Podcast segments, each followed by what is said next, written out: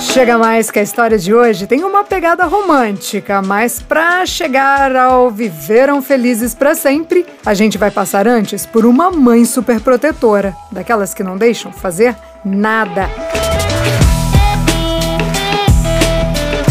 e por um namorado que controla até o centavo que nem é dele. Vamos ainda dar um pulo no bate-papo do UOL e vai ter um cara que joga búzios e saca de futuro.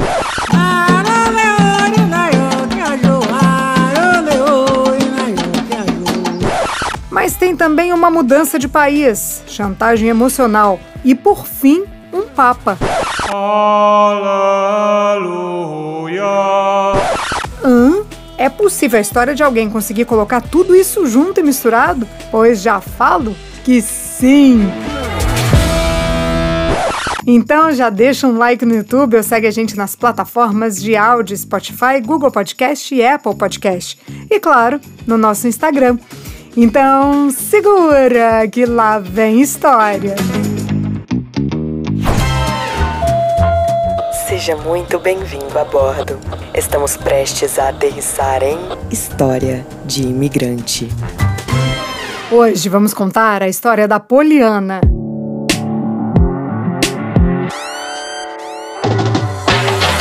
Para a gente entender tudo o que aconteceu na vida dela, a gente vai ter que voltar na adolescência, porque tá tudo conectado. Cada coisa que aconteceu vai ter uma consequência mais na frente. Vocês vão entender exatamente o que eu tô falando daqui a pouco. Bom, quando a Polly era adolescente, a mãe dela era daquelas super protetoras.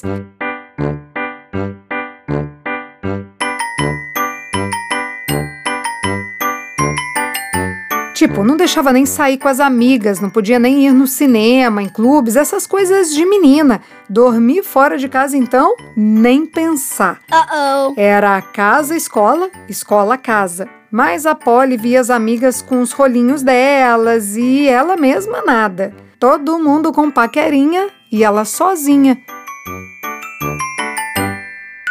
E é aí que entra o bate-papo da UOL nessa história.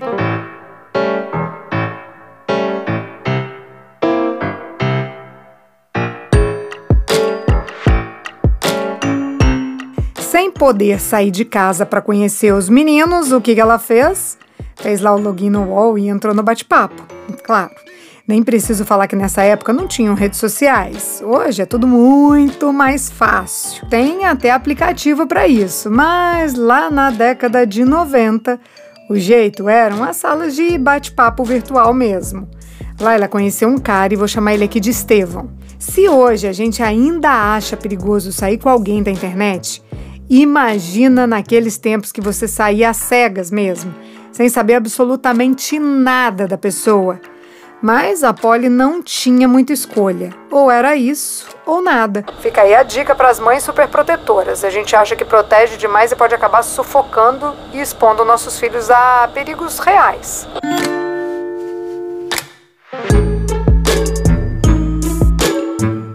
Mas assim, o Estevão não era um perigo, pelo menos não desses que a gente vê nas folhas policiais. Quero dizer, ele não era nenhum bandido. A Polly curtiu o cara, foram se conhecendo, evoluiu para um namoro. Para sair do controle da mãe, a Polly decidiu ir morar com ele. A mãe da Polly, claro, foi contra isso tudo, não simpatizou com o cara de jeito nenhum, mas chegou num ponto que ela não tinha mais o que falar e acabou concordando.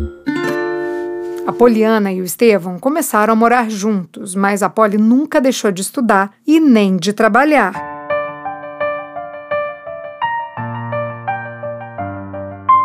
Ela fazia comércio exterior e sempre foi muito esforçada, ralava muito mesmo para ter a grana dela. Só que depois que ela e o Estevão começaram a morar juntos, ela tinha que dar todo o salário dela para ele, em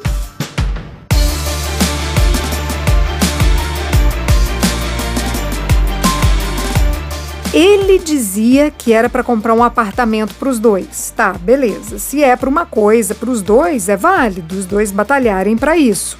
Mas ele não pegava só o salário. Ele fazia a Polly dar todo centavo que ela ganhava para ele colocar na poupança. Quando eu falo cada centavo, eu quero dizer que ele fazia a Polly vender até o vale-refeição dela para guardar dinheiro. E ainda olhava na carteira dela para ver se tinha alguma coisinha ali para ele pegar. Gente, ela ficou até sem dinheiro para comer. No trabalho, tinha dia que as amigas pagavam um lanchinho para ela. Se não fosse isso, ela passava fome mesmo.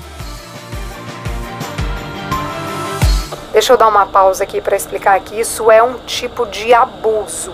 Abuso financeiro e é mais comum do que a gente imagina. Existem dados que mostram que 99% dos casos de violência doméstica têm abuso financeiro. E do mesmo jeito que a mulher muitas vezes não se vê dentro de uma relação tóxica, ela também não percebe que está sendo vítima dessa violência financeira. Então, se tem um companheiro controlando a tua vida financeira, teu dinheiro, pega o que você tem, isso pode ser sim um caso de violência. É bom avaliar, porque uma coisa é juntar dinheiro para comprar um apartamento, outra coisa é passar fome para comprar esse apartamento. Tem que ter bom senso, né, gente? E consenso. Se existe ali um acordo entre os dois para que isso seja realizado, ok. Mas agora, se existe um forçando o outro, colocando pressão no outro para que esse dinheiro seja todo destinado a um apartamento, bom, Nesse caso, é bom dar uma reavaliada na relação. A Polly não pensava em nada disso. Na década de 90 não se falava nem de violência física contra as mulheres, quem dirá financeira. A Polly achava que ele estava fazendo isso pelo bem dela, para comprar, né, uma casa ali para os dois.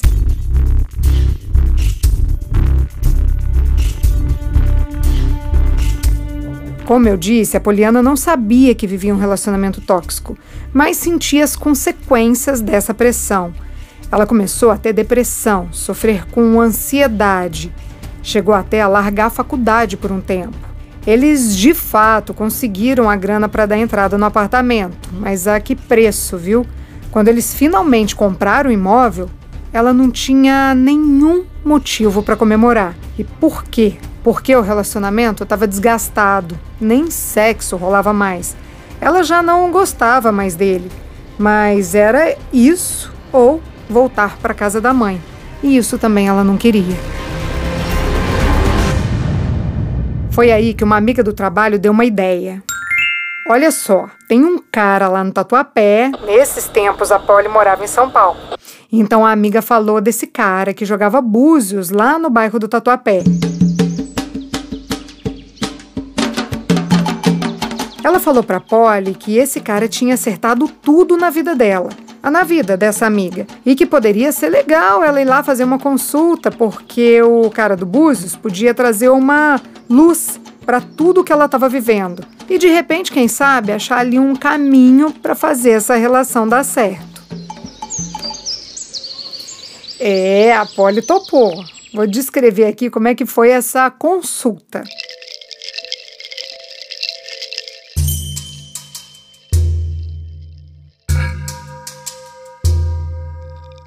Era uma casa normal. Chegando lá, ela foi recepcionada por um cara moreno, alto, magro e sem barba.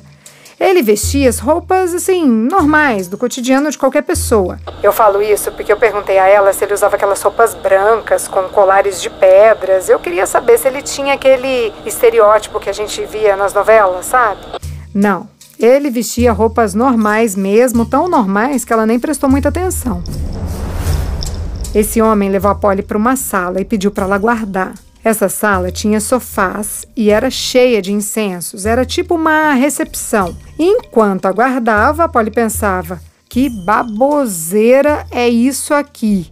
Ah, mas vai que dá certo, vai que minha vida dá uma guinada depois desse búzios. Então ela ficou lá, na expectativa até ele chamar.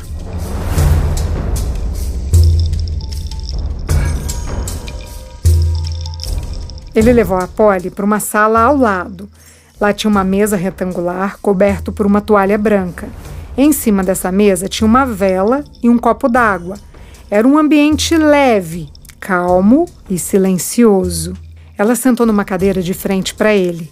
Só tinham os dois nessa sala. Ele perguntou o nome e a data de nascimento da Polly. Só isso. Aí ele pegou as cartas de tarô e pediu para ela cortar e jogou os búzios. Isso mesmo, não era só os búzios, eram os dois juntos, o tarô e os búzios. Ele não perguntou por que, que ela tinha ido lá, se tinha namorado, era casada, qual o problema da vida dela, não perguntou nada disso. Só falou: Esse cara que tá com você não é a sua alma gêmea. A pessoa que vai mudar a tua vida é estrangeira. É um homem que mora em outro país. Sua vida não é aqui. Sua vida é bem longe daqui.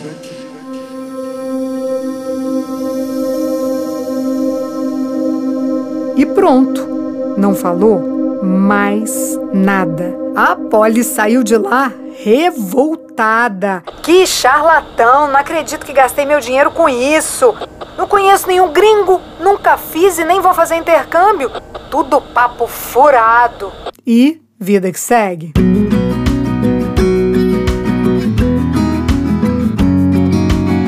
Nessa época, Polly trabalhava nos bastidores da visita que o Papo Bento XVI ia fazer ao Brasil. Isso era 2007 e tinha muita gente mobilizada para esse evento. A responsabilidade da Polly era a partir do som, as caixas de som que vinham dos Estados Unidos. Então, o trabalho dela era entrar em contato com os fornecedores para negociar os valores e o transporte dos equipamentos. Ela fez toda a negociação com um representante dessa empresa, um americano. Olha o gringo dos búzios aí, gente. Ela não sabia, mas nos Estados Unidos, quando ela falou com esse americano pela primeira vez, assim que eles desligaram a ligação, ele comentou com um amigo: Nossa, a voz dessa mulher é linda. Ele disse: Vou ligar lá para ela mais vezes. E foi isso mesmo que ele fez. Só que aí as conversas não eram sobre o evento do Papa, mas não. Eles começaram uma amizade mesmo. A gente pode até falar colorida que com o tempo foi virando paixão e a gente pode até falar que essa amizade era apimentada, porque os dois começaram a trocar e-mails com promessas eróticas. Uh.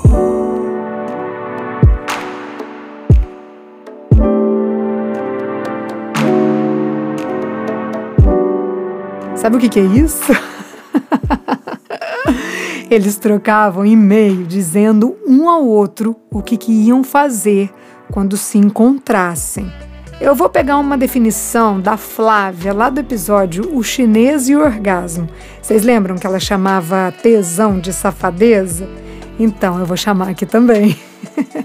então, a Polly e o gringo faziam promessas de safadeza por e-mail. Ai, que delícia! Mas tinha um porém aqui. A Polly continuava junto com. Como é que eu chamei ele aqui mesmo? Ah, lembrei. Com Estevão. Então ela continuava naquele relacionamento ruim até que decidiu terminar. Não dava mais, ela foi sincera, falou para ele lá que estava gostando de outro cara.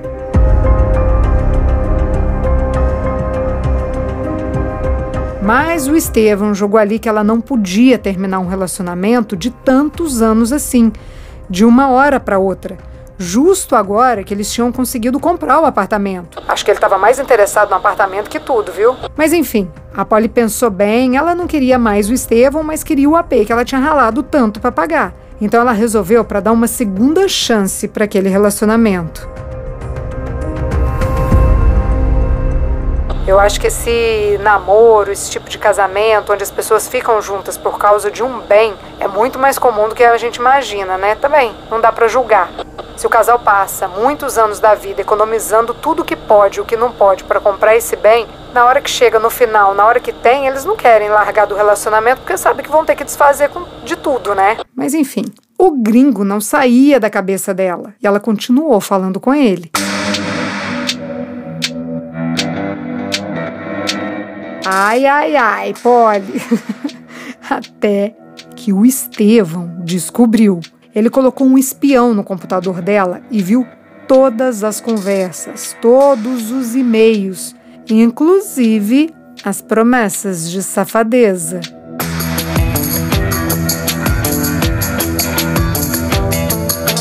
Promessa mesmo, porque de prático nunca teve nada. Um nos Estados Unidos e outro no Brasil, aí não tem jeito. Quando isso aconteceu, o Estevão obrigou a Polly a escrever um e-mail pro gringo terminando tudo. Gente, olha a situação. Ele ditou, falou ali letra por letra do que ela tinha que escrever. Ele ditava em português e ela escrevia em inglês. A Polly me contou que ela escreveu esse e-mail chorando. Só chorando não, soluçando mesmo, mas enfim. Ou ela mandava esse e-mail terminando, cortando toda a relação com o gringo, todo e qualquer contato que ela poderia ter com ele, ou o Estevão ia contar para o chefe do cara que ele estava fazendo, o que, que ele estava fazendo no horário de trabalho. Ainda tinha isso, uma chantagem emocional.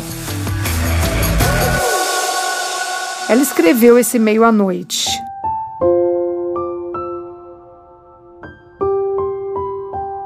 No dia seguinte, depois que o Estevão saiu de casa, a primeira coisa que ela fez foi ligar para os Estados Unidos para falar com o gringo. Mas já era tarde. Ele disse para Polly que ela era uma mentirosa, que era para ela ir ficar lá com o Estevão e desaparecer da vida dele. Quando a Polly acalmou, ela conseguiu explicar que na verdade não tinha sido ela que tinha escrito o e-mail, e sim o Estevão. Ela contou lá o que aconteceu, a ameaça de contar para o chefe dele e fazer o gringo perder o emprego. Aí a Poliana explicou que ela só mandou aquele e-mail para proteger ele. Mas o gringo estava muito tranquilo em relação a isso. A empresa era do amigo dele e esse amigo estava por dentro desse rolê aí entre ele e a brasileira. Bom, a Polly contou para o Estevam que tinha falado com o gringo de novo e que realmente aquele relacionamento dos dois não tinha como continuar. Bom, o que não tinha como continuar era o relacionamento entre a Poliana e o Estevam. E sabe o que, que ele fez? Ameaçou se matar.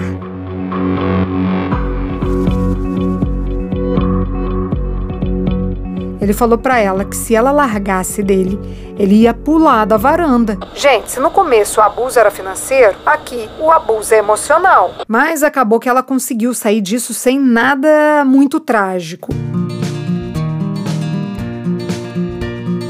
Meses depois, ela tirou o visto de noiva e embarcou para os Estados Unidos. A Polly casou com um gringo. Isso já tem mais de 10 anos e eles têm até uma filha. Já deu para sacar que a história está terminando. Mas aqui no final eu pensei: caramba, como é que eu posso finalizar esse episódio? E descobri que tem duas formas.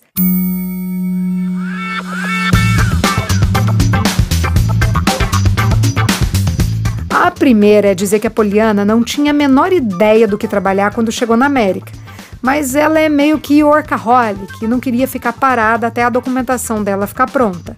Então ela começou a fazer tradução de documentos e o negócio deu tão certo que ela trabalha com isso até hoje e atende vários estados dos Estados Unidos. Até o marido trabalha com ela. E a melhor parte, é ela quem cuida da grana dela. Nada de deixar na mão de outra pessoa, não. Esse seria um final legal, né? Mas tem uma outra opção. Gente, não é que o cara do Búzios estava certo? Vocês lembram do que ele falou? Você vai casar com um estrangeiro e vai viver longe daqui. E fala sério se não tem uma mão divina nessa história. Primeiro, porque jogar búzios é uma prática das igrejas de matriz africana. Eles acreditam que os búzios são um canal de comunicação com os orixás que são divindades. E segundo, porque a Polly só conheceu o gringo dela porque estava trabalhando na produção de um evento da Igreja Católica, a visita do Papa ao Brasil. Ah, se alguém acredita em destino, essa história é um prato cheio. E antes de me despedir, eu preciso falar que pedi o um endereço desse cara dos búzios para Poliana. Claro, né? Ela me disse que voltou lá um tempo depois, quando estava grávida, para contar para ele que tudo tinha dado certo na vida dela, que tudo que ele tinha falado que ia acontecer realmente aconteceu. Aí ele fez outra previsão para Polly. Ele jogou os búzios de novo. Ai, que medo. Daí ele disse para Polly que ela ia ter uma menina e que o parto ia ser longo.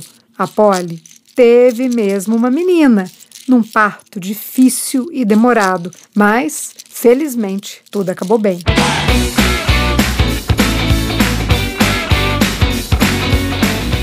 Só tem uma coisa ruim aqui. A Polly perdeu o contato desse cara e não tem mais o endereço da casa dos Búzios. Eu já ia lá checar se não faz uma consulta online. Vai saber.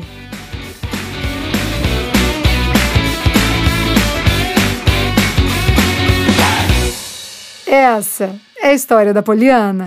Na próxima semana, em 2001, o mundo parou para ver dois aviões se chocarem contra as Torres Gêmeas no centro de Nova York. O medo de bombas e ataque terrorista se espalhou como uma pólvora para todo lugar. Nos Estados Unidos, virou uma neurose coletiva. Tudo isso você já sabe. Agora imagina um brasileiro separado pela polícia logo depois de tudo isso ter acontecido e sem saber inglês concordar que estava carregando uma bomba, já imaginou a cena? Já aviso que é coisa de cinema. Essa história é do Paulo Paternes e a gente conta na semana que vem, aqui no podcast História de Imigrante.